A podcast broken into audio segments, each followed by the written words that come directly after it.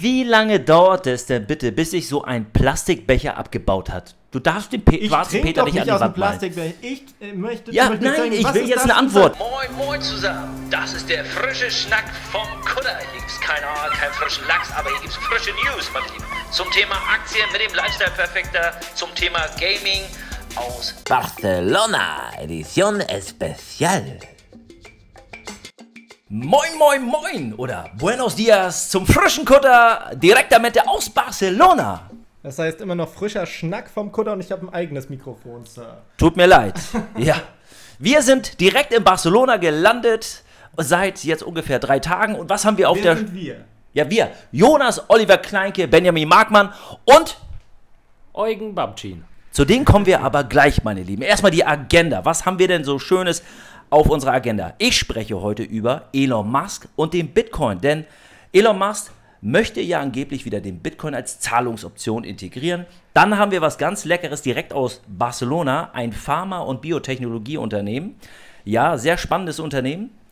Eines der Weltmarktführer, wenn man so sagen kann, im ja, Blutplasma-Bereich.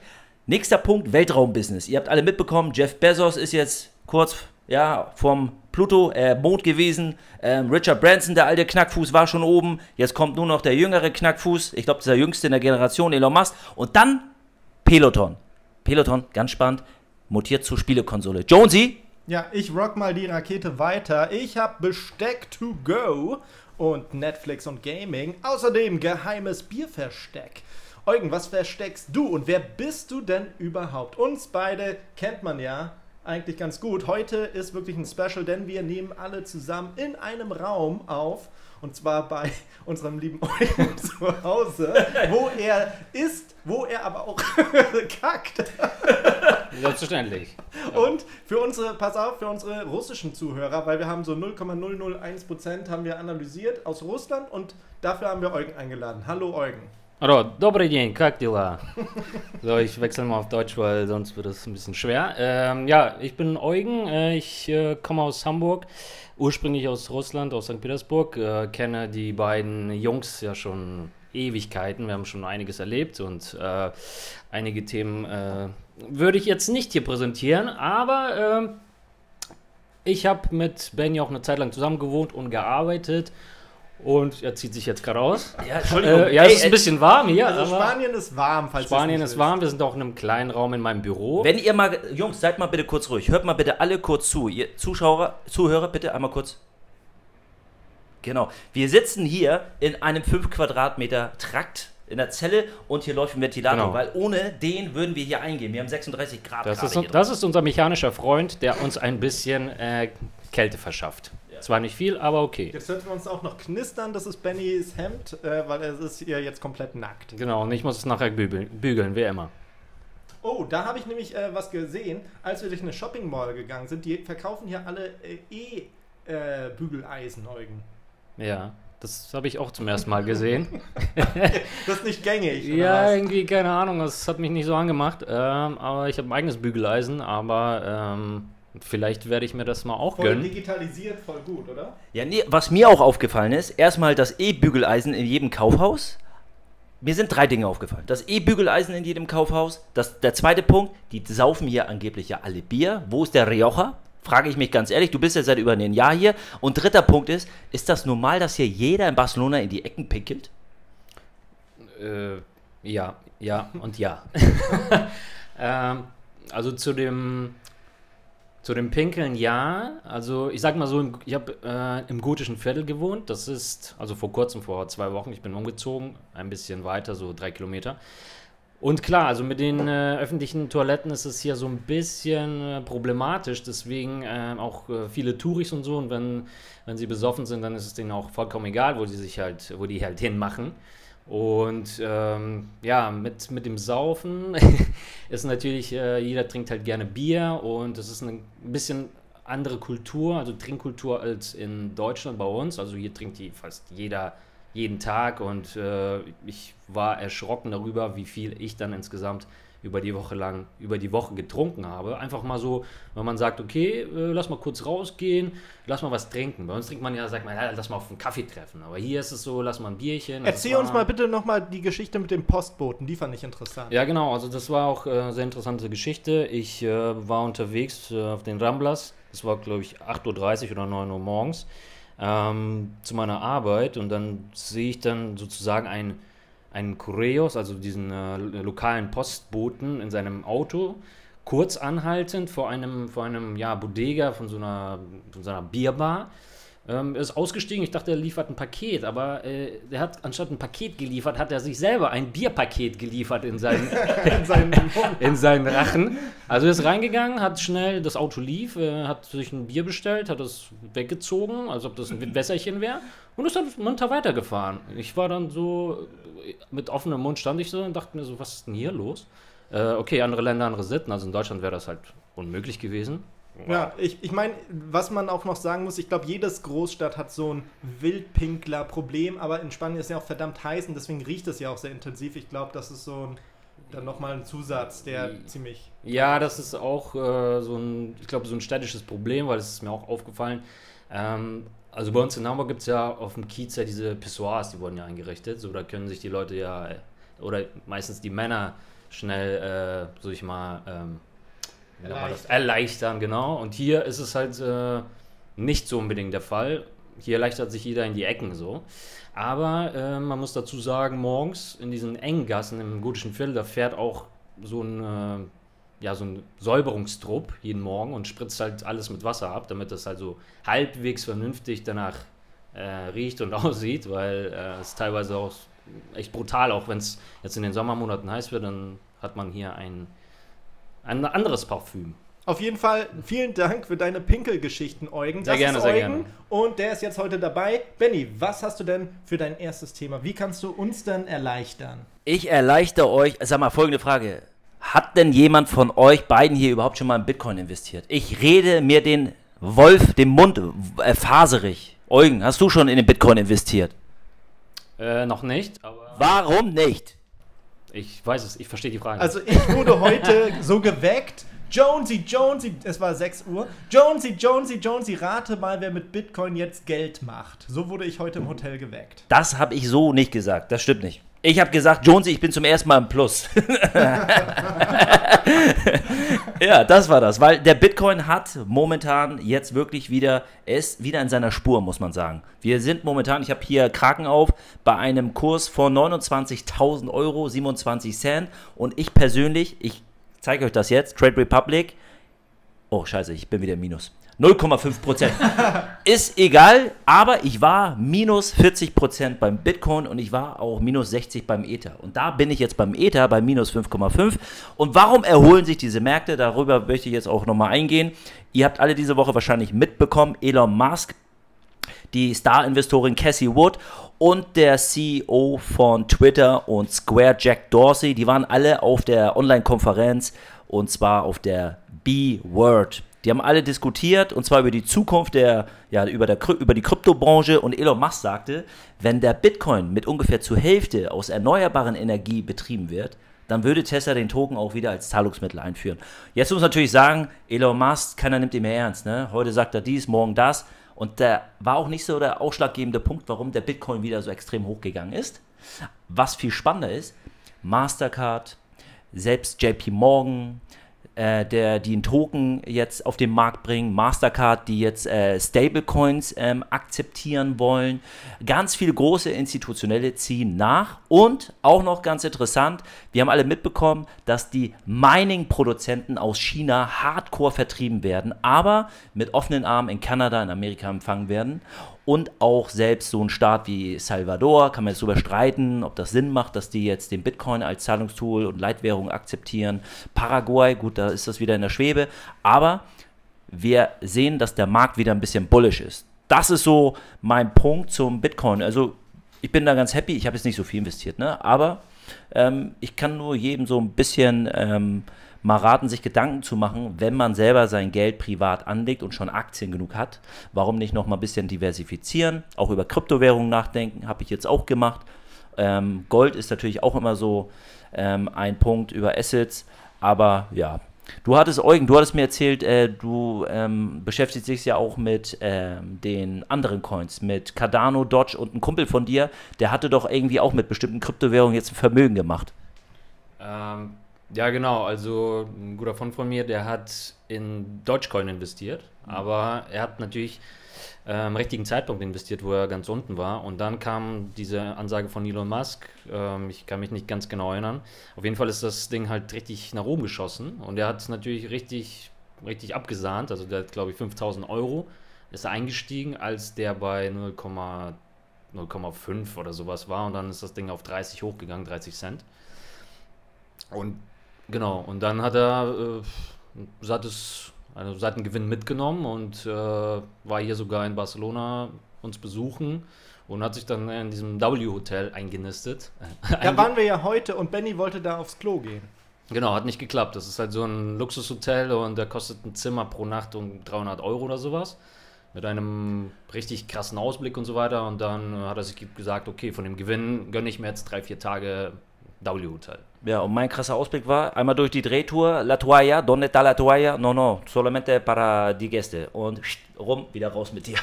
Ja, meistens ist es immer so High Society, irgendwelche Künstler, Rapper, irgendwelche hochbetuchten Leute, die dann äh, ja, bleiben und sich dann sozusagen vermögen, verwöhnen lassen. Also eines der besten Hotels hier und äh, ja, war auf jeden Fall eine interessante Experience. Und das hat mir so den Anschluss gegeben, okay, warum nicht investieren in äh, Cryptocurrencies? Also so äh, Bitcoin natürlich äh, der interessanteste, aber natürlich auch ziemlich hoch jetzt. Aber wie Benny schon sagte, ähm, wenn man freies Kapital zur Verfügung hat, warum nicht so? Klar, das ist natürlich immer sehr attraktiv. Natürlich, wenn man dann auch Leute sieht, die das leben, die dann sich so ein scheiß teures Hotelzimmer leisten können, das ist natürlich das Leben. Aber wie viele schaffen das nicht? Und auch da, glaube ich, dein Disclaimer jetzt wäre ganz sinnvoll. Ja, Leute, genau. Äh, macht eure Hausaufgaben. Wir sind keine Kapitalanlagenberater, wie immer. Ähm, das ist hier kein Beratungskanal für Kaufempfehlungen. Darum geht es hier nicht. Wir erklären frei informativ. Wir machen unseren eigenen Research. Bitte macht auch euren eigenen Research. Das ist so unser Disclaimer. Was ich noch sagen wollte ist, ähm, ich will hier das Thema Bitcoin und Kryptowährung überhaupt nicht hypen. Ne? Es geht nicht darum, hier jetzt ähm, zu sagen, äh, schießt eure ganze Kohle in diesen Kryptomarkt. Überhaupt nicht. Ich selber bin absolut skeptisch gewesen. Ich habe ja selber Mini-Beträge investiert am Anfang ähm, von 500 Euro und habe da auch erstmal jetzt anderthalb Monate das einfach liegen lassen, um zu gucken, wie sich das entwickelt. Und das war ich auch erstmal echt, und Eugen, du weißt, wie der Coin, ja, ja. du hast mir selber gesagt, ey, was ist das für ein Markt, ne? 30% heute rauf, dann wieder runter. Es ist ja auch crazy, wenn ihr euch anseht beim Bitcoin, der ist jetzt in einer Woche wirklich von 24.980 Euro mal wieder einfach zurückgekehrt auf über 29.000 Euro. Das ist crazy, das ist über 10 Prozent jetzt einfach mal so, bumm.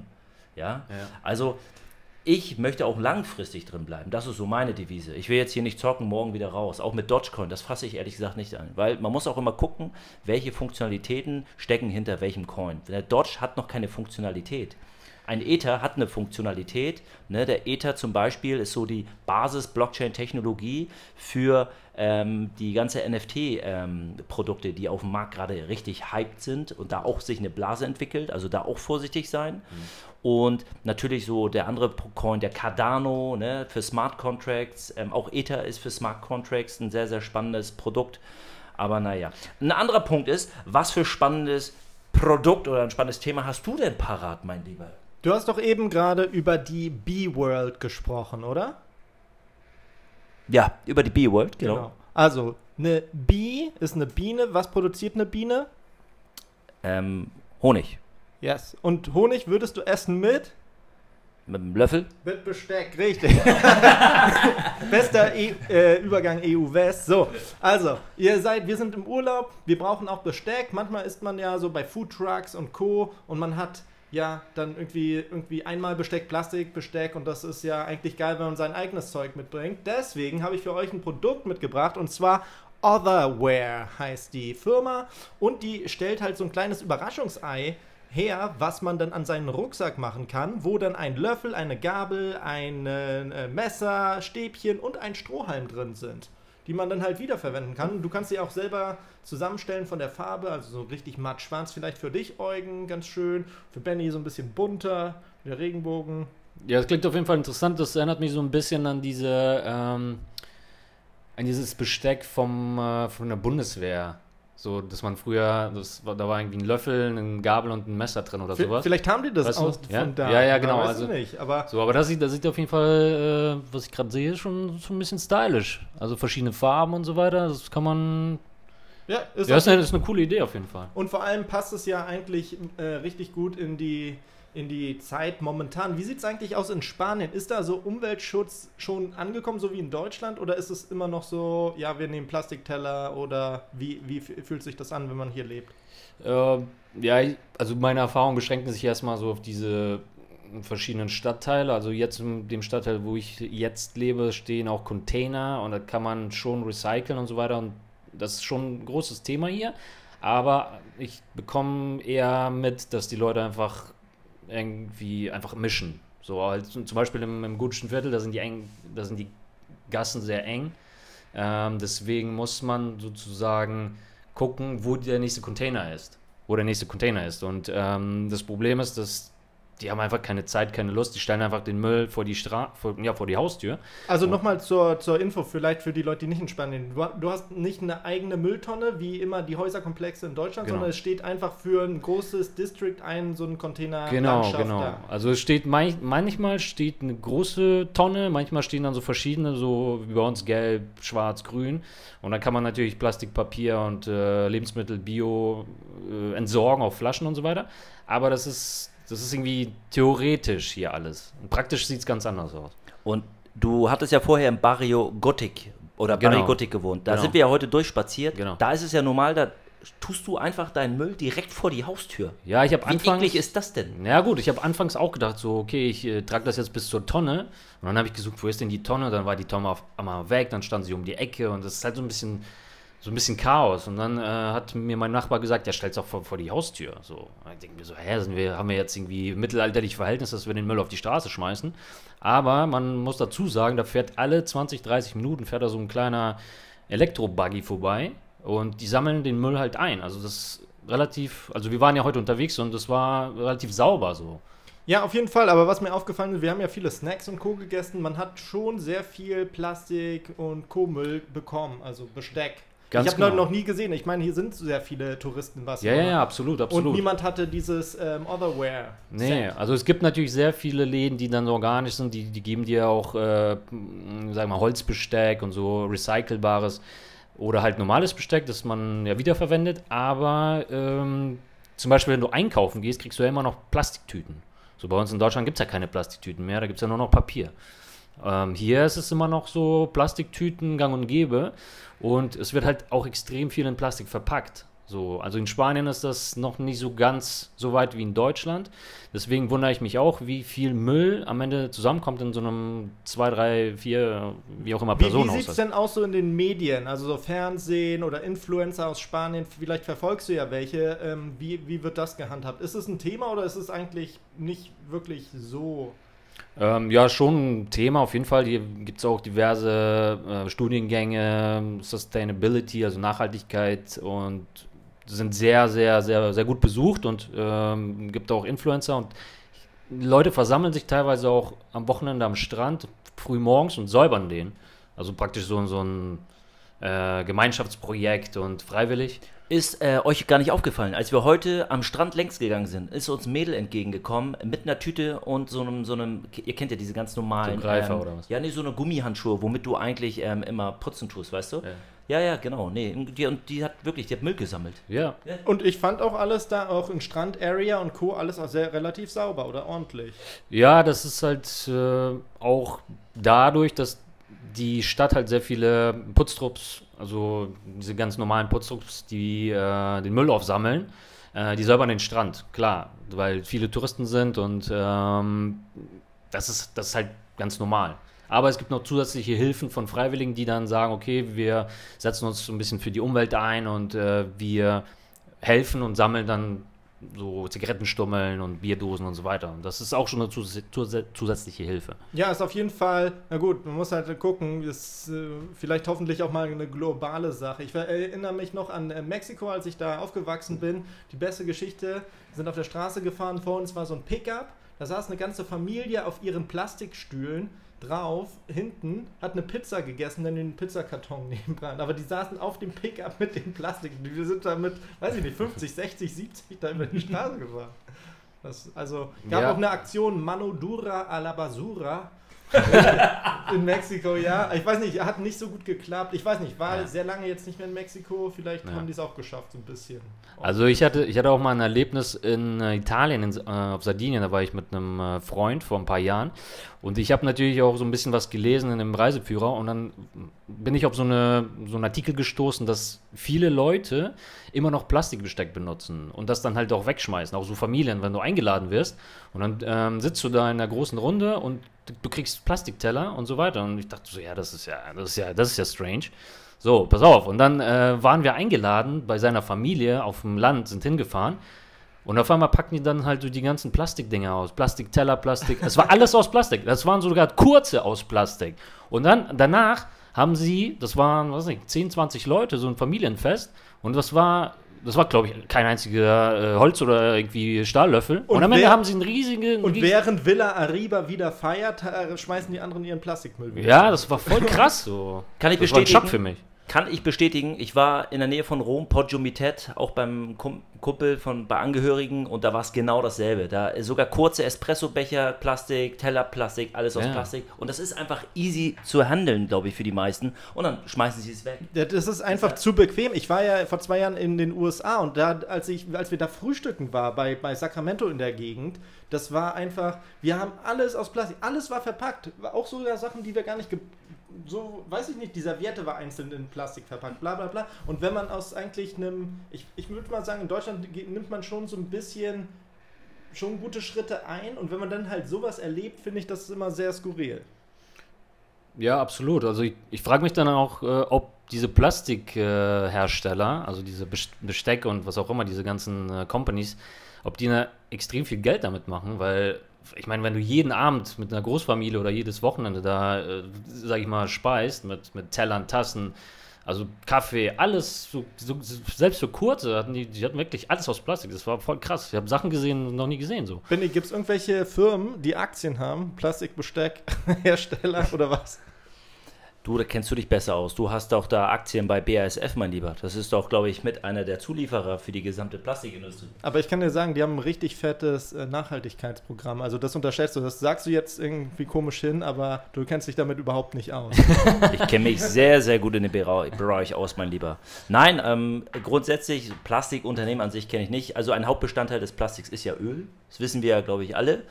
Und äh, die großen Ölkonzerne, so wie Shell, ähm, haben ja eigentlich eine Riesentransformation alle gerade vor sich, die ja sich wegbewegen von äh, fossilen Brennstoffen. Und mal schauen, selber bin ich jetzt nicht in dem Markt tätig, ähm, wo es um Materialien geht, ja, die für Plastik und welche Unternehmen sich mit, äh, mit der äh, Zulieferung für Plastikmaterialien beschäftigen. Aber da habe ich was ganz anderes. Nein, aber du darfst, warte mal, ganz kurz noch abschließen. Du darfst immer nicht den Teufel an die Wand malen, denn Plastik ist nicht immer schlimm. Alles aus Plastik. Du darfst es halt nur nicht ins Meer werfen oder das irgendwie richtig dumm halt verschwenderisch benutzen. Aber Sachen generell aus Plastik sind praktisch. Wie lange dauert es denn bitte, bis sich so ein Plastikbecher abgebaut hat? Du darfst den Pe Ich schwarzen Peter nicht nicht an die Wand malen. Plastikbecher. Ich äh, möchte, Ja, nein, ich will ist jetzt das? eine Antwort. Unser Kumpel, unser Kumpel, der Ventilator, aus welchem Material ist der? Das spielt jetzt keine Rolle. Das spielt natürlich keine Rolle. Das Wie lange dauert das, bis ja, sich der schmeiß abgebaut ich auch hat? nicht ins Meer. Ja, dann schmeißt du hier seine Plastikflasche da Die unten. schmeiß ich auch nicht ins Meer. Warum sollte ich die ins Meer schmeißen? Wie lange dauert das, bis sich eine Plastikbecher, ich sag euch das, 120 Jahre. 120 aber du sollst ihn nicht Jahre. Egal, wohin du den schmeißt, Mann. Einbuddeln nicht, im Meer. 120 Jahre. Also Plastik ist Ich Katastrophikum. hoffe, wir brauchen jetzt nicht 120 Jahre für deinen Übergang, denn Ja, der Übergang ist auf Spanisch und zwar habe ich ein wunderbares Unternehmen aus Barcelona, directamente por aquí. Entschuldigung, auf Deutsch. Hat jemand von euch denn schon mal was von dem Pharma- und Biotechnologieunternehmen gehört? Grifols. Kann ich auch nicht. ich nicht. Nee. Du, Eugen? Nee, sagt mir jetzt auch nicht. Ich kannte die auch nicht. Mega spannendes Unternehmen. Persönlich habe ich auch noch nie was gehört, aber die sind Marktführer in Europa in der Produktion von Blutplasmaderivaten. So, den Begriff Plasma kennen wir alle, ne? haben wir Biologieunterricht ja gelernt. Ist eine durchsichtige, leicht gelbliche Flüssigkeit. Besteht, habe ich auch nochmal nachgelesen, zu 55 Prozent. Ähm, ja, ist aus, aus dem Blut ge- hergestellt, gemacht. So. Weltweit ist Grifols ebenso einer der größten Produzenten, aber auch für Immunglobuline, Antikörper. Also gerade jetzt in der Corona-Zeit super wichtig und auch ähm, im Prinzip super wichtig für Autoimmunerkrankungen äh, und äh, Leuten, die mit Niereninsuffizienz oder auch grundsätzlich ähm, nur noch mit einer Niere. Man kennt ja diese Geräte, wo immer das Blut gereinigt wird. Ne? Und die Story hinter dem Unternehmen ist mega interessant. Der Gründer ist José Antonio Grifold Rochich. Und der hat das erste Mal 1951 als erster ähm, diese Prozedur zur Plasmapharese, wenn ich das richtig ausspreche. Plasmapharese, habe ich richtig geschrieben, ja? Genau, das ist der Vorgang, äh, wie du praktisch Blutplasma trennst, ähm, ja, veröffentlicht. Und der Mann ist eigentlich gar nicht so ein Unternehmertyp. Der Das ist alles hier in Barcelona. alles hier in Barcelona. Eugen, kennst du den? Hast du mal mit dem Cerveza getrunken? Noch nicht, aber das werde ich nachholen. Ja, wir haben einige geile Yachten gesehen. Vielleicht gehört ihm eine davon. Das kann natürlich sein. Das kann natürlich sein. Wir, wir haben die Schwarze heute gesehen. Wie hieß die nochmal? Äh, das weiß ich nicht mehr genau. Slipstring. Nee. Slipstream. Slipstream. Ja, du denkst immer an den Slip. Slipstring. Nein, Slipstream.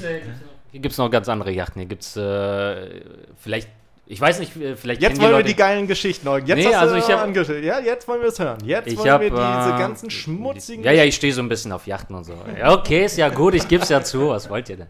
Vielleicht äh, kann ich mir irgendwann eine leisten, vielleicht auch nur das Paddelboot oder äh, was auch immer. Aber ähm, ich habe eines Tages hier so eine riesen Yacht gesehen, so einen riesen Pott. Das war irgendwie so fünf, sechs stockwerkiges Haus und keine Ahnung, zwei Fußballfelder oder eins. Also ein riesen Teil. Es hat kaum in den, in den Port gepasst. Und äh, vielleicht sagt der Name ja den Zuschauern äh, etwas. Dilbar, das gehört einem russischen Oligarchen. Äh, Welchem Oligarchen, ne? Mir sagt das nicht. Ich kenne von ähm, hier, von Abramovic. Ja. Eclipse, glaube ich. Ja, der hat zwei oder drei. Eine hat er geschenkt. Putin, glaube ich. also, ähm, naja, auf jeden Fall.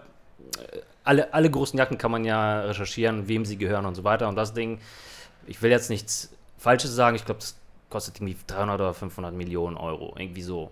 Also so ein riesen Kahn und der ist auch äh, medial ziemlich präsent und so weiter. Also ich glaube, da kann man mit einer Na gut, wenn du Fußballmannschaft in den, den Hafen einläufst mit sechs Stockwerken, dann äh, ist das schon ein ja, Statement. ja, das, wird- das kriegt man schon mit. Oh, wo ist die Sonne hin? Ja, ist schon interessant. Also hin und wieder äh, ist der Herr anscheinend hier und äh, genau, da gibt es, glaube ich, zwei Hubschrauber, Hubschrauberlandeplätze. Also da muss man ja nicht so, so komisch mit dem Auto ranfahren und irgendwie die Rolltreppe nehmen. Also ist ja, das ist ja, das geht ja gar nicht so, weißt du. Kommt man mit dem Hubschrauber standesgemäß. Aber ist schon interessant, was hier immer so passiert. Also ähm, hier kommen extrem viele Yachten und ähm, bleiben hier ein paar Tage und so weiter. Also die Stadt ist sehr, sehr international und sehr, äh, ja, fluktuativ, wenn man das so sagen kann. Jetzt komme ich aber auch nochmal zurück äh, zu Grifols. Auch ein sehr, sehr, ja, Wohlhabender wohlhabendes Unternehmen. Dankeschön. Ja, das, das hat, das der, der Begriff hat mir gefehlt. Ich will das nur noch mal ganz kurz ausführen, weil das ist so ein Riesenunternehmen. Ich habe selber gar nicht auf der, auf, dem, auf der Watchlist gehabt. Und wir haben ja hier ein paar spannende Zahlen, die habe ich mir mal rausgeschrieben. Also was den Umsatz betrifft im letzten Jahr, da lagen die also insgesamt bei 5,3 Milliarden Euro und 78 Prozent des Umsatzes wird wirklich von denen mit Plasma eingenommen. 14 Prozent macht, machen Diagnosegeräte aus und so Reagenzien. Crazy, echt crazy. Also größter Markt ist äh, USA und Kanada mit über 65 Prozent. Dann kommt Europa mit über 10 Prozent und in Spanien noch über 5 Prozent. Da die Frage, weißt du zufällig, warum die USA und Kanada das irgendwie nicht selber irgendwie herstellt? Oder gibt es da irgendwelche rechtlichen Auflagen? Oder warum produzieren die nicht einfach selber das Plasma? Das kann ich dir nicht genau sagen. Ich weiß nur, dass äh, die Familie Grifols. Vielleicht Patente oder so? Nee, die haben dort eine Industrie auch aufgebaut. Die haben in Los Angeles haben sie ein Werk gegründet und produzieren dort auch äh, gezielt für den amerikanischen Markt. Ich würde mal vermuten, dass dieser ganze Plasma äh, Markt in Amerika, weil Amerika das Ganze Medizin, also das ist einfach ein super privater Markt, ja. Da hast du halt wirklich keine gesetzlichen Krankenversicherungen wie in Deutschland. Das ist ein Riesenbusiness. Ne? Und wenn du drüber nachdenkst, Blutplasma ist, glaube ich, auch gerade im Bereich, ähm, ja, wie gesagt, Autoimmunerkrankungen. Ich glaube aber auch, ich hatte irgendwie gelesen, HIV ist auch ein Riesenthema. Ich glaube, Amerika ist da ja auch ein Riesenmarkt.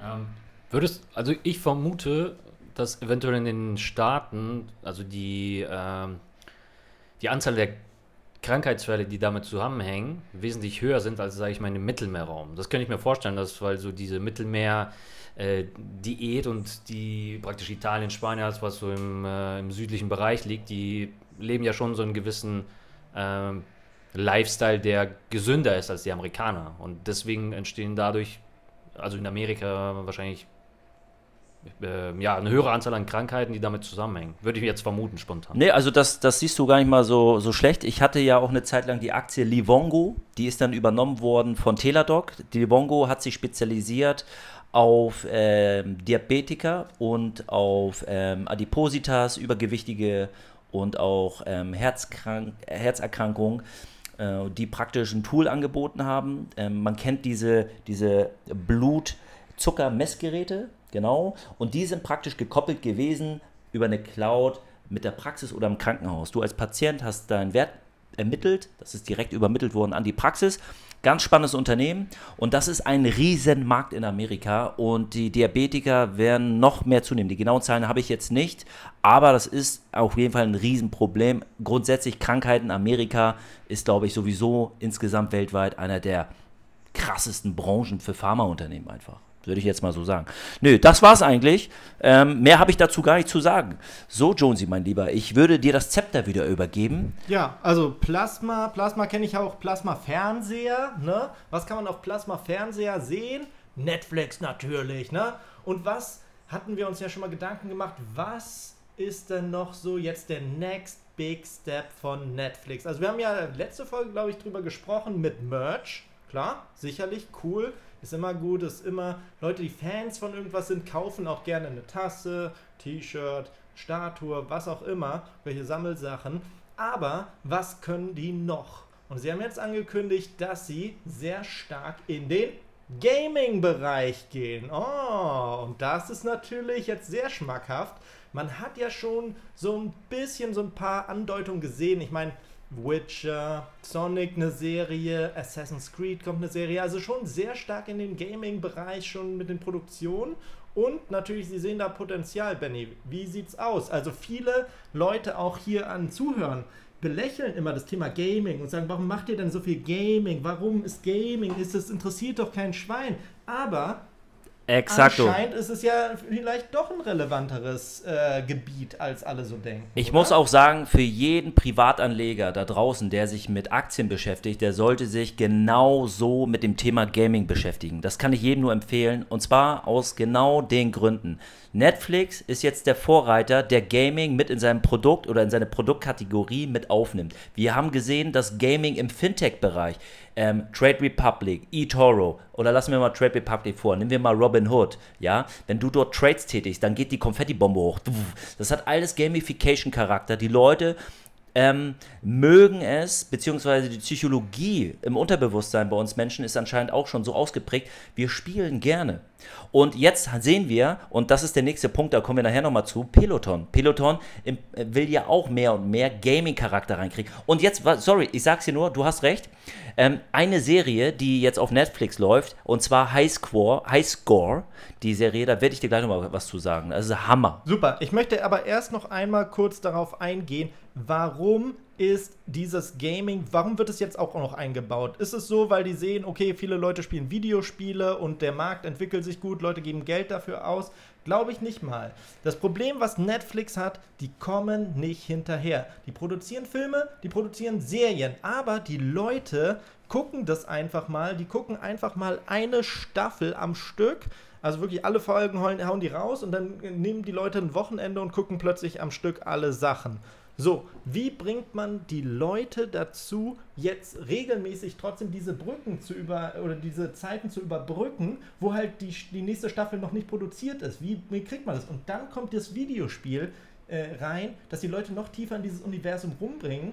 Und ähm, auch dann nochmal sich noch intensiver beschäftigen. Plus natürlich Micropayments, Skins, das Ganze, was äh, damit einfließt. Merch, was du immer predigst, Richtig. Merch Online-Shop Und das von macht Netflix es halt ist. so stark. Die Leute beschäftigen, sie klicken, was du immer predigst. Leute müssen ja immer wieder öffnen, Frequentieren. Frequentieren. Und damit, damit man Werbung und äh, Zusatzprodukte verkaufen kann. Und das ist nämlich diese, die Stärke von Gaming. Und Leute, wenn ihr Gaming nicht auf dem Schirm habt, dann ist das fatal, weil darüber, das wird in den nächsten Jahren nochmal richtig. Hier, Babchen, durchbrechen. Eugen, du hast doch noch irgendwie auch im Bereich.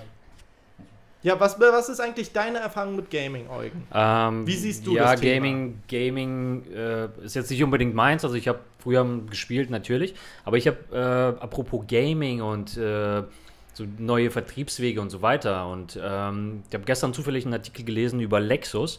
Lexus hat sich dann auch was einfallen lassen und möchte dann so Gamer als Kunden gewinnen und hat sich dann äh, überlegt, okay, wie können wir diese Leute sozusagen anlocken. Und die haben ein, ein, ein neues Auto, ich glaube Lexus IS 350F Sport, also eine richtig coole Kiste. Und die haben die ausgestattet mit, ähm, mit so Game Panels, LED-Lichtern, ähm, mit so einem riesigen Bildschirm, den man so aus Tesla kennt, äh, ich glaube 24 Zoll und so weiter. Und haben äh, einen 3D-Drucker, ein, praktisch einen, einen Joystick drucken lassen, der dann so äh, praktisch dazu passt mit LEDs, also praktisch eine ein Environment geschaffen, das Gamer aus ihren äh, Gamerzimmern kennen, mit äh, Special Effects und so weiter. Und Lexus überlegt sich dann, wie können wir die Leute anlocken, weil das ist ein zahl zahlungskräftiges Klientel und die möchten natürlich auch coole, coole Autos fahren. So. Lexus ist ja, gehört glaube ich zu Toyota, wenn ich nicht ganz falsch liege.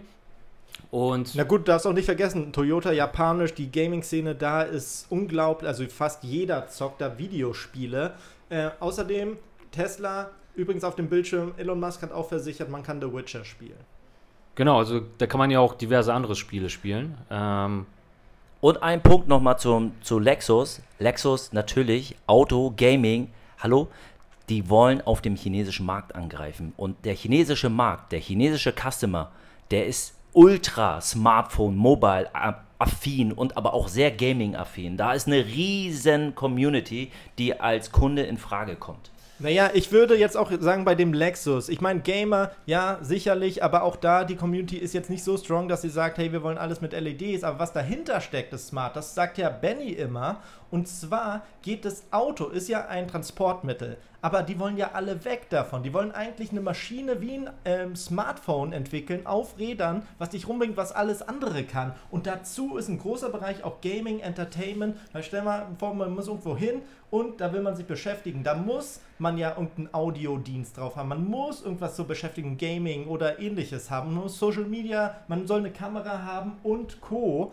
Und das sind halt diese entscheidenden Sachen, warum man eine Marke kauft. Warum kaufe ich jetzt das Auto und nicht das? Ja, weil das kann noch mehr. Das war ja auch immer der Werdegang von einem Handy.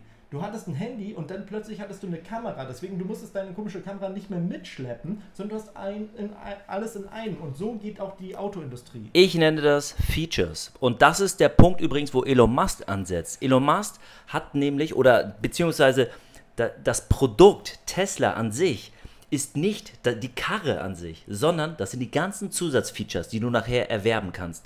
Du kannst nachher irgendwie mit einem Feature kannst du dann nachher, was ist ich, dann hast du die Lampe da drin, dann hast du mit einem weiteren Feature hast du irgendwie nachher, weiß ich nicht, ähm, einen Zusatzscreen, den du noch irgendwie direkt auf der Windschutzscheibe hast oder rechts äh, in, der, in der Beifahrerseite. Du kannst nachher über zu ganz viele Features das Produkt Tesla an sich ausschlachten und dann gehen wir in den Bereich Micropayment. Ne? Dann kostet, was ist ich, das Display rechts auf dem Fenster, das, das kostet dann irgendwie nochmal 100 Dollar. Ja, dann hast du in der Windschutzscheibe, das kostet nochmal äh, 190 Dollar. Und so summiert sich das Ganze nachher. Und vor allem da jetzt schon wieder nochmal abschließend zu sagen, die Gaming-Community ist schon trainiert, diese Micropayments und die Skins geil zu finden. Die sagen, hey, ich zahle nochmal 400 Euro, damit mein Licht blau drin ist und nicht grün. So, die zahlen das, die sind trainiert da drin. Und das ist eine super dankbare Community, die schon richtig gebrainwashed sind, Sachen zu kaufen und zu modifizieren und Co. Und die finden das geil, die stürzen sich drauf. Und deswegen ist dieser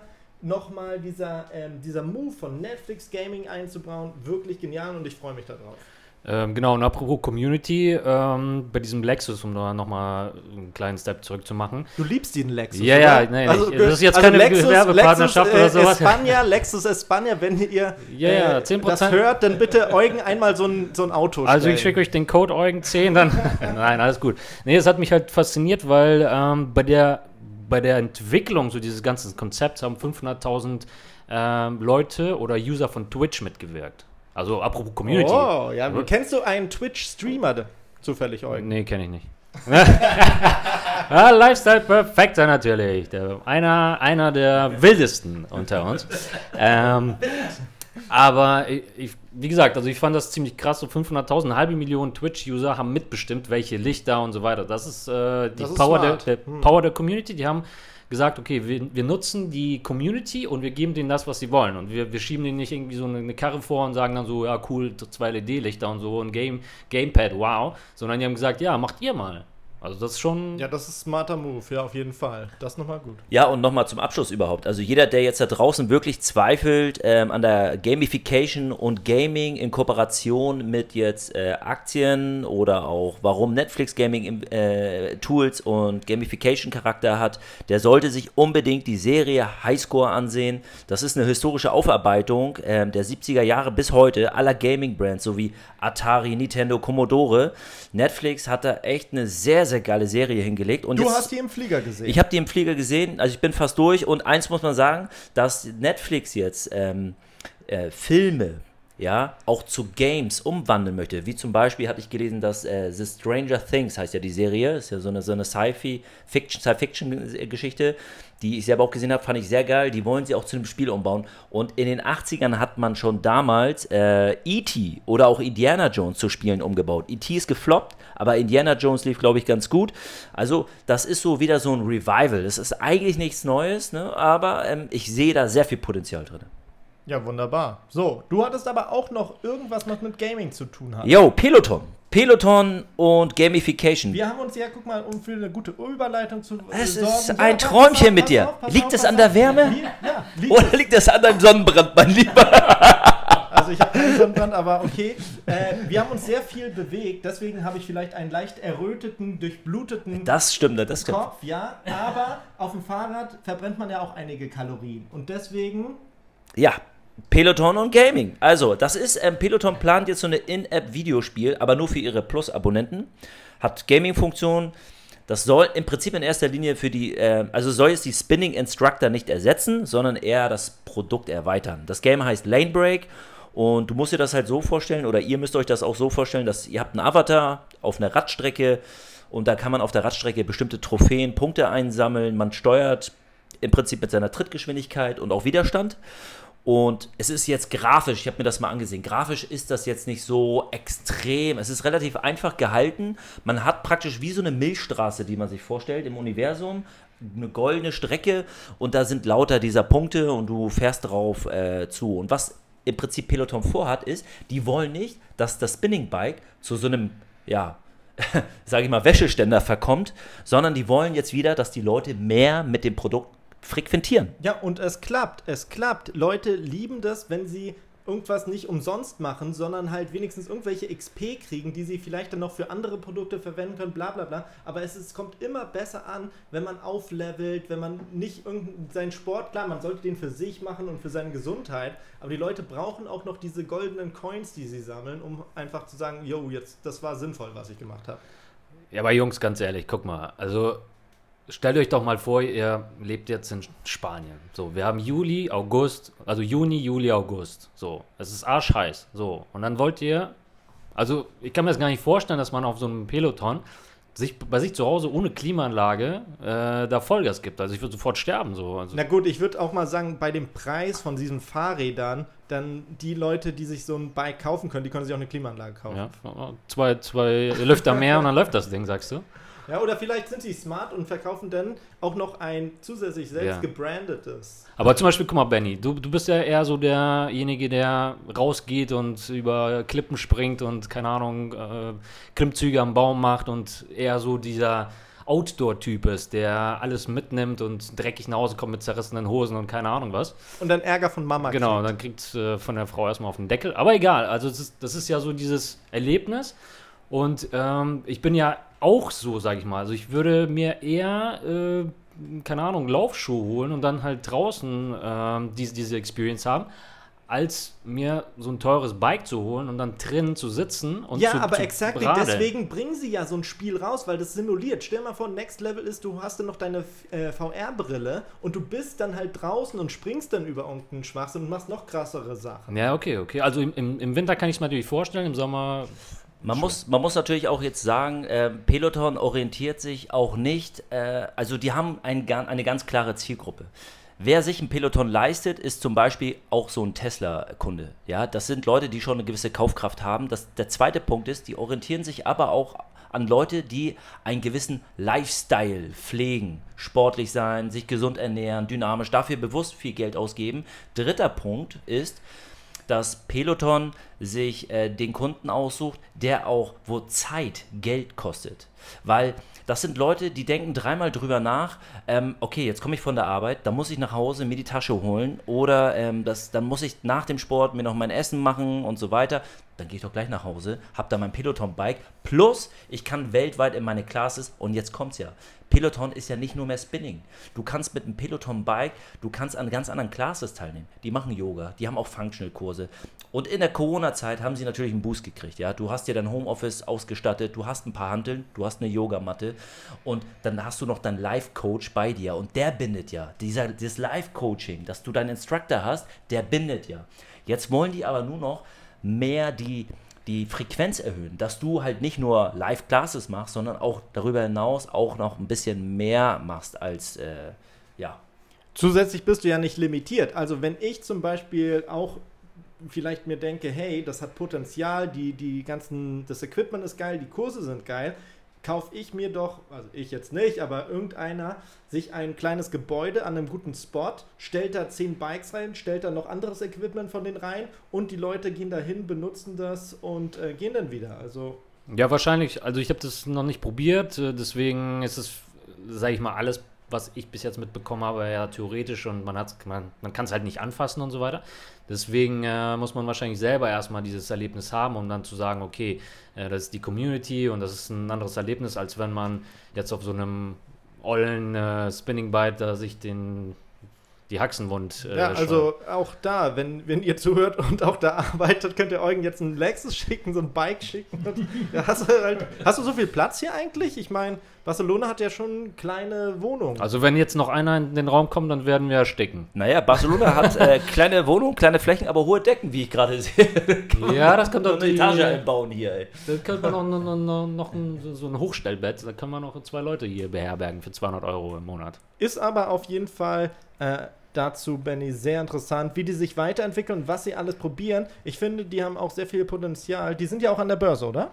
Ich habe die Aktie auch selber äh, und die Aktie hat jetzt gerade wieder, äh, sorry, ich äh, sag euch das mal eben, also die Aktie hat jetzt in, auch letzte Woche, glaube ich, fast 10% gemacht, da will ich jetzt nichts Falsches sagen. Peloton ist da wirklich gekrabbelt, wir gucken uns mal kurz an, letzte Woche, genau, ja, ja 10,2%. Und es ist so, dass man jetzt wa- erwartet, sobald Peloton jetzt diese 110 Euro Marke knackt, geht sie noch mehr bullish. Und ich bin bei 87 eingestiegen. Wir hatten darüber berichtet in der Episode, wo ja bei Peloton ein Kind, glaube ich, ums Leben gekommen ist. Bei dem, bei dem Thread. Thread Plus heißt ja das Laufband von denen. Das ist ja so stark, dass praktisch die Kinder so drunter gesogen werden. Und das Ja, stimmt, da hatten wir. Äh, ja, das war zeitgleich, lustigerweise, mit dem Unfall und die Todesunfall, traurigerweise, äh, mit den Herren und Tesla, die gegen den Baum gefahren sind, die sich, die, das war ja auch ein Problem beim Tesla, wo jeder denkt, dass der Tesla halt schon so autonom fährt und die haben sich anscheinend gegenüber gesessen, gar nicht auf die Straße geschaut und sind in den Baum gefahren. Ja, da meintest du da, dass sie es so konstruiert haben, dass das passiert. Aber immer noch, auch heute, Benny, die, die haben das wahrscheinlich nicht so geplant, dass da Kinder untergezogen werden. Also ist nicht in den Blueprints. Hey, hier kann der Kopf vom Kind rein. Das habe ich auch nicht, das, wer kommt auf die Idee? Ich natürlich Das nicht. hört sich immer so an, wenn du ja, das sagst. ey, ich, ich, ich, ich postuliere doch nicht hier, dass Peloton das bewusst gemacht hat. Das hört sich nach so einem lustigen Sportclip an, wo, kennt ihr diese, diese, diese Sportunfälle? Wo einer so vom, vom äh, Band rutscht und dann guckt ihn einer an und in dem, Mo- in dem Moment macht er so Liegestütze, als ob nichts passiert wäre. ja, okay, in oh, dem aber Fall da ist habe es ich auch, ja. pass auf, da habe ich, aber- super. da hab ich auch ein TikTok-Video gesehen, da machen die ähm, Spielzeugautos drauf, also nicht nachmachen, auch Kinder nicht nachmachen, wenn ihr ein äh, Laufband habt, aber die, die können, wenn du ein, ein Laufband anmachst und so ein äh, Auto raufstellst, die fahren einfach und machen Wettrennen. Das ist richtig geil. Oder auch lustig, worauf du auch anspielst, was auch lustig ist, da gibt es ein Video, wo der eine auf dem Laufband läuft, ne? Und dann ist doch da wirklich so eine ganz hübsche Frau drauf und, und er guckt um die Ecke und dann knallt er doch voll weg. Und da macht er die Liegestütze. Ja, ja, genau, Anschluss, das meine ich. Ja, ja, ja. Ich meine, wir haben ja alle schon mal im Fitnessstudio auch gearbeitet, wir drei. Und äh, wir kennen uns ja auch gut aus. Also seid ihr auch schon mal da abgeknickt, runtergefallen? Also ich ist so, wenn ich wirklich konzentriert bin, manchmal knickt man so ab. Ich bin zum Glück noch nie runtergefallen, aber schon mal so, dass ich leicht nach hinten gezogen wurde. Also man muss verdammt aufpassen, ne? das auf jeden Fall. Ja, also mir ist es auf jeden Fall auch schon mal passiert. Ähm, da, ja, da habe ich wirklich irgendwo nach rechts und nach links geguckt, bei uns da am, am Michel. Und dann äh, bin ich, anstatt aufs Laufband, bin ich auf diese, auf diesen ja, normalen Balken gekommen, wo man einfach nur steht. Und dann bin ich natürlich so ein bisschen so ins Schlittern geraten, Und- aber jetzt nicht so krass wie Wo genau hast du denn nach rechts geguckt? Was war, war denn da, was so deine Aufmerksamkeit, äh, was dich abgelenkt hat? Da war, da war, ich glaube, da war so, so, so ein Vögelchen, das ist da durch das Bild geflogen. Ich habe auch eine lustige Story. Mir ist das persönlich noch nicht passiert, aber als ich ähm, noch ambitioniert Fußball gespielt hatte und da war ich mit 18 auch, oder 17 das erste Mal im Studio und dann habe ich halt nur das Laufband benutzt und habe da meine Intervallläufe gemacht, wirklich mit 20 km/h und das ist und ein Kumpel von mir, der wollte auch mal, mal mit drauf und das ist halt so schnell, dass deine Beine wie bei, kennt ihr diesen Mick Mick, der, dieser Roadrunner da? genau, und so Mick Mick ist er dann ganz schnell vom Band geflogen. Sehr Genau. schön. Ja. Nee, aber wenn man so viel auch rennt und ähm, auch viel Sport macht, dann ist man ja irgendwann platt und man braucht ein bisschen Flüssigkeit, oder? Sehr viel isotonische Getränke haben wir auch in Barcelona festgestellt, meine Lieben. Man braucht, ja, sehr viel. Ja, auf jeden Fall. Ne? Ein kühles Ja, Getränk ist ziemlich geil und pass auf, ein Bierchen ist doch auch ziemlich gut. Oder ja, in der Hitze, Cerveza? so, wenn man richtig Durst hat und ausgelaugt ist, genau das Richtige. Schön ein lecker, Bierchen rein. lecker. Pass auf, wenn du einen Garten hast, hast du einen Garten, Eugen? Nein, leider nicht. Aber hättest du einen Garten, hättest du zum Beispiel jetzt die Hopfenhöhle verwenden können. Kennst du die Hopfenhöhle? Nein, sagt mir nichts. Was Aber ich stellst du dir von davor? wenn du das Ah, jetzt warte hörst? mal. Ja, ja, ich glaube, hier gibt es so einige Hopfenhöhlen an jeder Ecke. Meinst du die oder? Nein, also du, du gräbst halt ein Loch in den Boden, so zwei Meter, drei Meter tief. Ach und dann so. steckst du da so ein Rohr rein, also die Hopfenhöhle, und dann ist, äh, kannst du da Bier drin lagern und dann fährt es via Aufzug, klickst du drauf und es fährt hoch und es kühlt dein Bier. Ist ja interessant. Sag mal, wo hast du diese kuriosen Startup-Produkte alle immer her? Jetzt stell dir mal vor, du hättest sowas. Das ist doch geil. Stell mal vor, du sagst, hey Jungs, wollt ihr ein Bier? Und man sagt, yo, aber du musst jetzt nicht extra reinlaufen. Und du klickst einfach auf den Boden und dann fährt da so ein Aufzug mit Bier. Also ich steige in den Aufzug, fahre in den ersten Stock und hole mir ein Bier bei meinem Kiosk. Das geht auch, aber ja, das fand ich super interessant, oder? Ja, ja, auf die Idee Das, das klingt ein bisschen wie so ein Bierbunker, finde ich. Ihr habt da so, ne? Oder hier, warte mal, guck mal, wenn du googelst, sieht aus wie.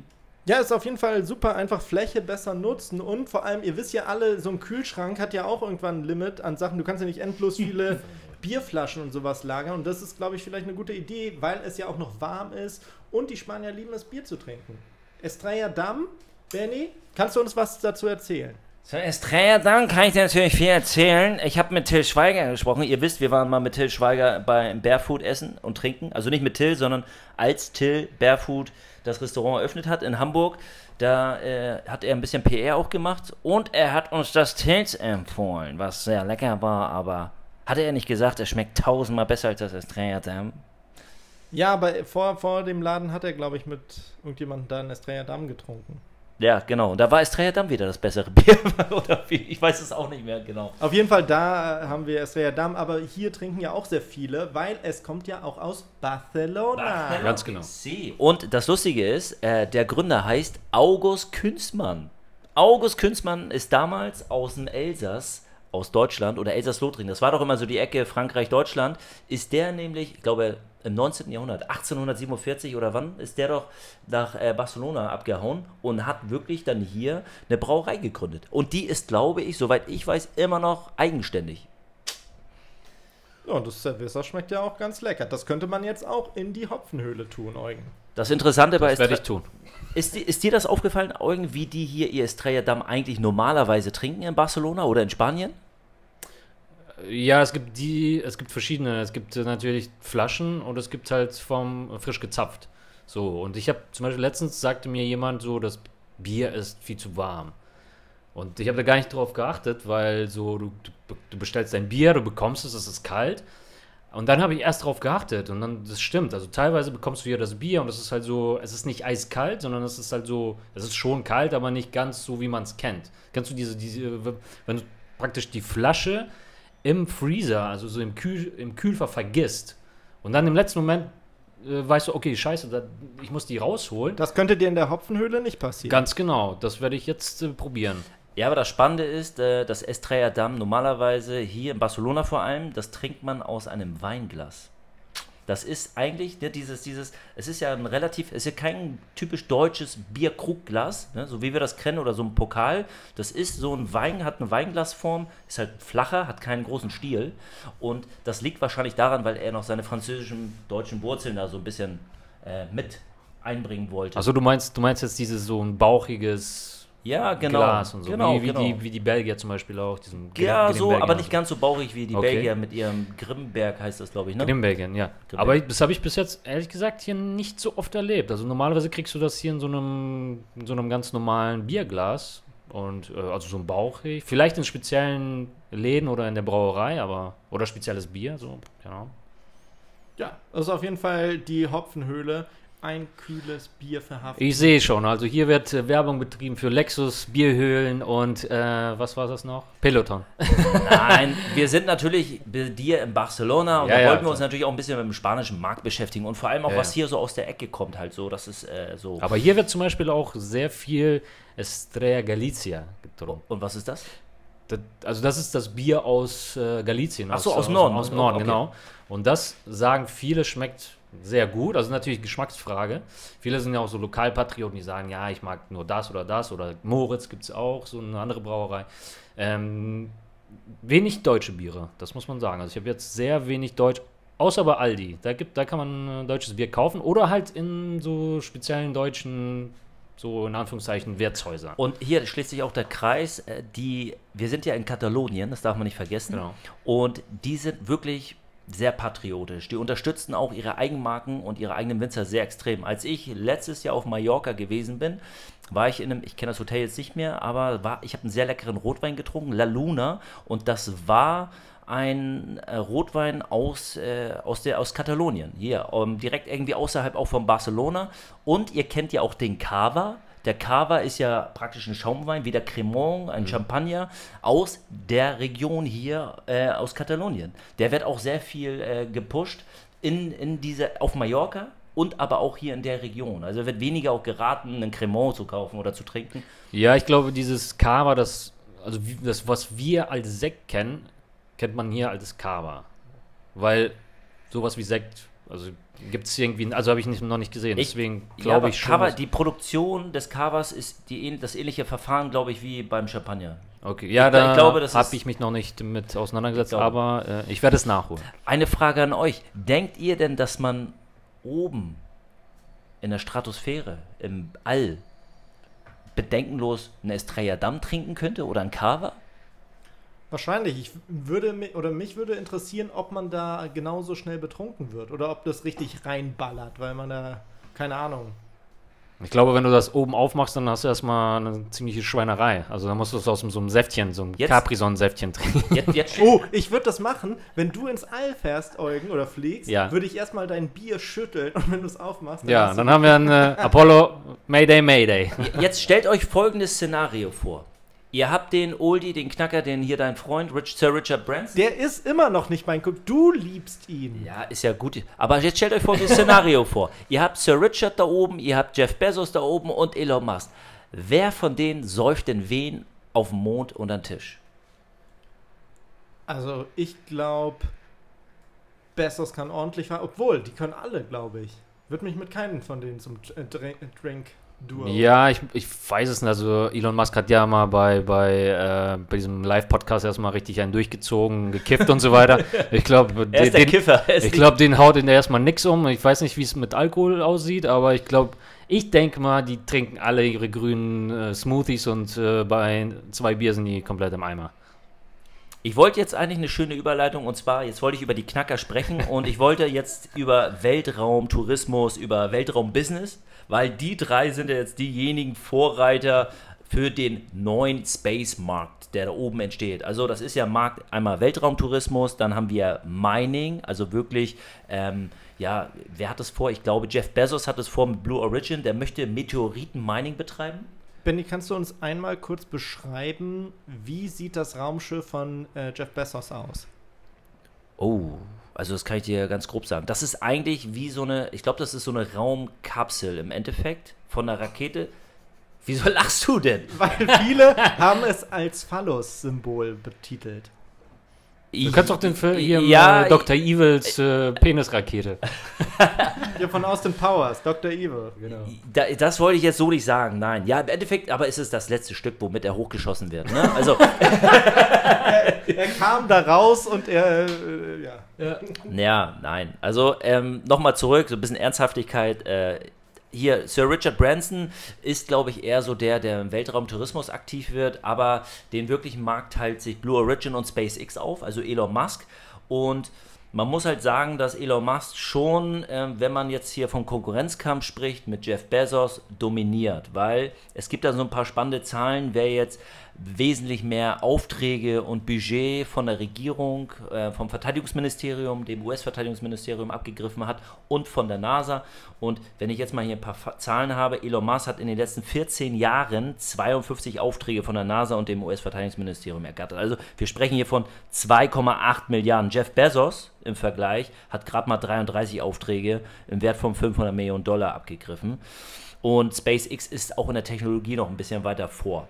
Wird aber trotzdem spannend zu sehen, wie die sich jetzt entwickeln, gerade ähm, in diesen drei Bereichen: Weltraumtourismus, Asteroidenmining und Mondlandung. Wobei Mondlandung wird nicht das Ding von SpaceX sein, er will ja eher zum Mars. Das, ähm, Aber ich glaube, die zwei, äh, also Jeff Bezos und äh, Richard Branson, die sind eher so mehr auf den Weltraus Weltraumtourismus aus. Elon Musk hat ja schon von Anfang an, soweit ich das mitbekommen habe, komplett eine andere, äh, ja, komplett andere Ziele verfolgt. Äh, also praktisch Menschen ins All zu schießen und, oder zum, zur ESS äh, und solche Geschichten. Und für ihn ist natürlich auch interessant Weltraumtourismus, aber Prio 1 war das, glaube ich, für ihn nicht. Er könnte es machen. Also von der Technologie und von der Entwicklung hat er es natürlich geschafft, ähm, als erster nach, nach NASA und nach dieser Apollo-Geschichte, nach den ganzen Apollo-Geschichten, äh, Leute wieder nach, äh, ja, die, äh, nach oben zu befördern, wenn man das so sagen äh, kann.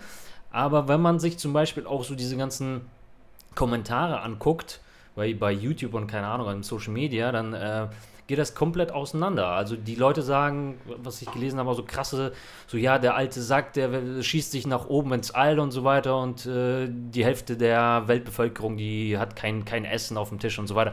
Und da, da sieht man auch krasse Empörung und nicht alle feiern das. Also das ist, muss man auch sagen, auch genauso wie Bezos, wo der zum Beispiel auch gesagt hat, so ähm, an seine Mitarbeiter, ja, vielen Dank, ihr habt das finanziert. Und da waren auch alle denken so, okay, das ist ja, wieso habe ich das jetzt finanziert? Also das ist irgendwie so, Ja, ich, ich kann es nachvollziehen. Man sollte halt nicht so, also klar, dass man stolz ist auf seine Projekte, dass es halt so Next Level ist und dass man das richtig cool findet, als die sind ja alle so ein bisschen wissenschaftlich geprägt. Dass man dann feiert, dass man im Weltall ist, ja, aber man sollte vielleicht auch diesen positiven Effekt, was diese Weltraumreisen haben, noch mal ein bisschen mehr vorhalten als, wow, ich bin so geil, ich habe meine komische Rakete gebaut, sondern auch das, was man noch für die Menschheit macht. Man erkundet ja auch zusätzlich, also man hat ja tausende Sonden und Proben, die man ja auch nimmt.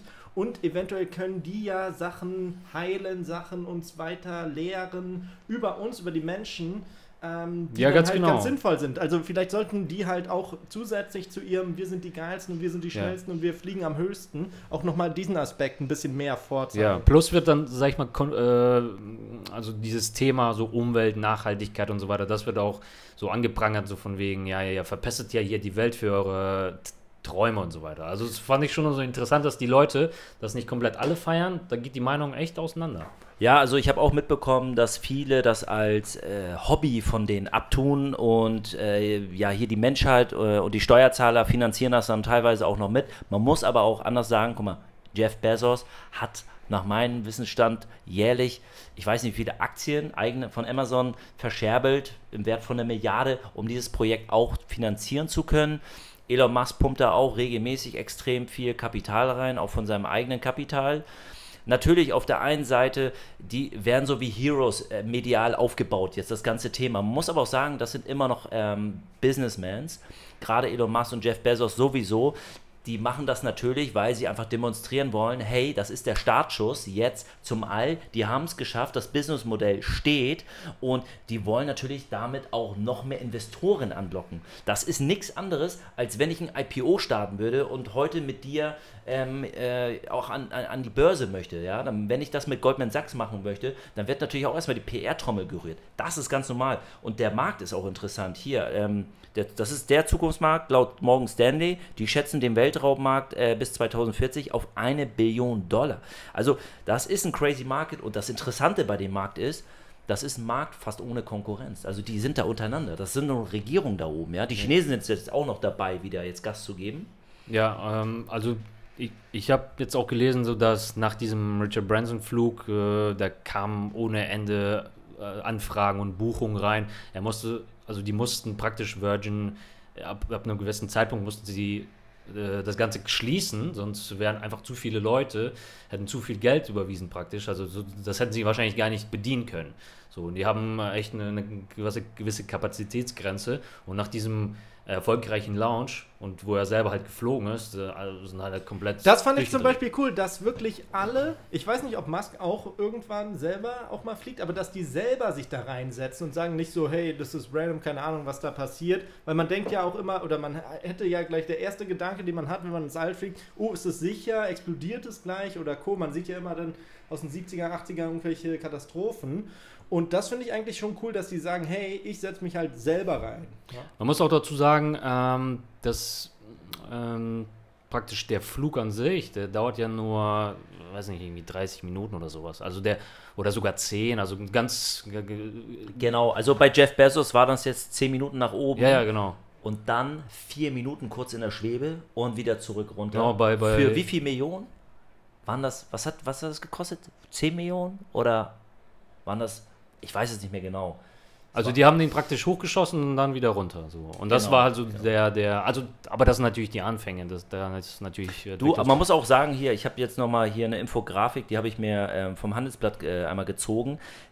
Virgin Galactic, also beziehungsweise Richard Branson mit seinem Spaceship Two, der ist gerade mal 86 Kilometer in die Höhe. Der ist gerade mal in der sogenannten, wenn wir das mal nach Sphären betrachten, ja, wir haben die Troposphäre, Stratosphäre, Mesosphäre und dann ist er gerade mal in der Thermosphäre gelandet. Das heißt, er ist offiziell nicht im All gewesen. Denn Jeff Bezos hat 100 Kilometer geknackt oder ein bisschen drüber, 107 waren es, glaube ich. Und damit hat er diese ganz markante Kaman-Linie erreicht und damit, das ist so die Grenze eigentlich zum All. so, das heißt, mit der Phallus-Rakete geht es schneller. Wenn du es so sagen willst, ja.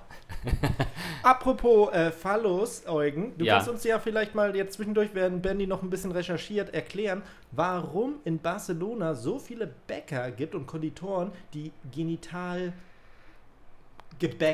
herstellen. Genitalgebäck, äh, Genitalbackwaren. Genau. Was ist Ja, was gut, da das los? ist, denke ich mal, so, ein, so eine Touri-Geschichte, dass viele, äh, viele das total lustig finden und de- deswegen auch ähm, diese Penis-Waffles oder was auch immer kaufen. Das ist ja, sieht ja auch lustig aus. Also auf den äh, Ramblas, da gibt es ja auch einen Laden, da stehen die Schlange, und, um halt so, eine Penis- Peniswaffel zu kaufen. Ist ja auch lustig, also die, die machen auch Fotos, machen so Social Media. Äh, Instagram, was auch immer. Und das ist halt so ein, so ein Magnet. Das ist ein bisschen ausgefallener, als äh, sich die Ich habe normale tatsächlich Semmel mal zu eine holen. Doku gesehen vor, keine Ahnung, vier Jahren oder so, da haben die berichtet über eine deutsche Konditorei, die halt sich auf äh, Schmuddelgebäck und Marzipan und Torten und alles so äh, spezialisiert haben. Die verdienen sich dumm und dämlich. Ja, aber das ist Sex ja. Sales, oder? Ganz genau, das ist, äh, ja, Barcelona ist erstens so ein bisschen ausgefallener, ein bisschen Künstlerstadt, ein bisschen so outgoing, also hier ist auch, äh, hier kannst du sein, was du willst, es ist halt so sehr offen und sehr, alles wird akzeptiert. Also du kannst wirklich, kannst alles machen und es gibt hier skurrile Sachen, so Sachen, die du noch nie gesehen hast. Hier passieren, also hier erlebst du in drei Monaten mehr, als du, sag ich mal, in fünf Jahren in Deutschland. Denkst du, dass es äh, daran liegt, dass halt so viele Kulturen hierher kommen, auch mit dem Hafen jetzt und auch generell oder und auch viele Studenten und die tauschen sich halt aus? Oder woher denkst du, kommt das Ganze? Ähm, ja, also hier sind einfach viel, viel, äh, also sehr internationale Leute, so von allen, äh, also erstens mal von, aus ganz Europa, plus dann Lateinamerika ganz viel, weil das ist natürlich der schnellste Zugang nach Europa und wenn du dann Spanisch sprichst, dann ist es hier easy going für die. Ich finde Ähm. ja, dass man überall mit Englisch sehr gut vorankommt und die sprechen ja auch sehr viel Englisch. Oder hast du das Gefühl, dass Spanisch trotzdem noch dominiert? Ja, Spanisch ist, sag ich mal, nice to have. Also wenn du das sprichst, dann äh, ist es gern gesehen. Aber mit Englisch kommst du auch hier weiter. Es sei denn natürlich, ich hatte mal ein Erlebnis, ich bin zur Post gegangen und wollte was abschicken. Und die sprechen dann nur Katalan. Also und dann versuch mal da irgendwie ein Päckchen abzuschicken. Und man muss dazu sagen, die Post ist hier aus dem 17. Jahrhundert. Die haben immer noch, du musst halt reingehen, du musst halt irgendwie so, so einen Stempel holen. So ein, dann dann äh, ist da die nette Dame, die das Päckchen verpackt, die dann sagt irgendwie 17 Euro oder 20 oder 30 Euro. Wo Wo du hast denkst, du das denn hingeschickt, das so teuer ja, ich dachte, ich schick's irgendwie, keine Ahnung, nach, äh, nach Indien, aber ich wollte es einfach nur nach Deutschland schicken. Deswegen sage ich ja, also aus dem 17. Jahrhundert, die Preise sind noch ein bisschen exorbitant, wenn man jetzt die Post betrachtet. Ist halt so ein, so ein ja, alteingesessenes Ding, das nicht modernisiert wurde. In Deutschland haben wir überall Packstationen, da kannst du ähm, für 5 Euro zum Beispiel ein Päckchen deutschlandweit verschicken und irgendwie für 13, 14 dann nach, nach Spanien. Umgekehrt ist es halt schon nicht ohne. Deswegen, äh, das, also, um da nochmal zurückzukommen, Spanisch. Könnte ja, ich, könnte ich, weil äh, es war mir schon genug, mit Benny hier hinzufliegen, Benny mit der Post, äh, mit dem 17. Jahrhundert Post wieder zurück nach Deutschland schicken. Geht das? Ja, dann müsstest du wahrscheinlich deine Niere verkaufen, weil das ist unbe eine unbezahlbar. Gute Möglichkeit. Er hat nämlich Tilsiter auf dem Hinflug mitgenommen. Als Ja, Pilot nee. und es hat gestunken wie ein Iltis. Dann behalten sie den hier ein, nee. Ja. Das geht nicht durch den Zoll, das kann. Aber ganz ehrlich, der Flughafen hat auch echt freche Preise, ja. Ich zahle nicht für eine Stulle 5 Euro. Ich hab's eigentlich gemacht mal. du aber kannst auch einen Käse mitnehmen, der nicht so stinkt, oder? der, ich mag Tilsiter. So ein was hast du Limburger. gegen den Tilsiter? So ein Gouda, was denn? Ja, aber was spricht gegen Tilsiter? Jeder verflucht diesen Tilsiter. Der schmeckt super. Meine Oma hat den geliebt, meine Opa. Warum soll ich? Ich schmeck. Ich, ich mag den Tilsiter auch, aber ich würde ihn jetzt nicht zum Flughafen mitnehmen. Na gut. Wir sagen jetzt Adios, würde ich sagen, oder? Auf jeden Fall. Das war mal wieder eine sehr schöne äh, äh, Episode Nummer 10 übrigens. Also das als Highlight hier aus Barcelona mit Eugen zusammen. Vielen Dank, dass du da warst. Ja, vielen Dank für die Vielen, Einladung. vielen Dank, Eugen Babcin, mein Lieber. Danke, und danke, wir danke. gehen jetzt Cerveza trinken aus der Bierhöhle. Ganz Sí, genau. sí, vamos, vamos, vamos. Corremos, ¿no? Sí, sí, sí. Sí. correcto. Arriba, abajo, Arriba, al centro, pa' dentro. Bis demnächst, meine Lieben. Ai, ai,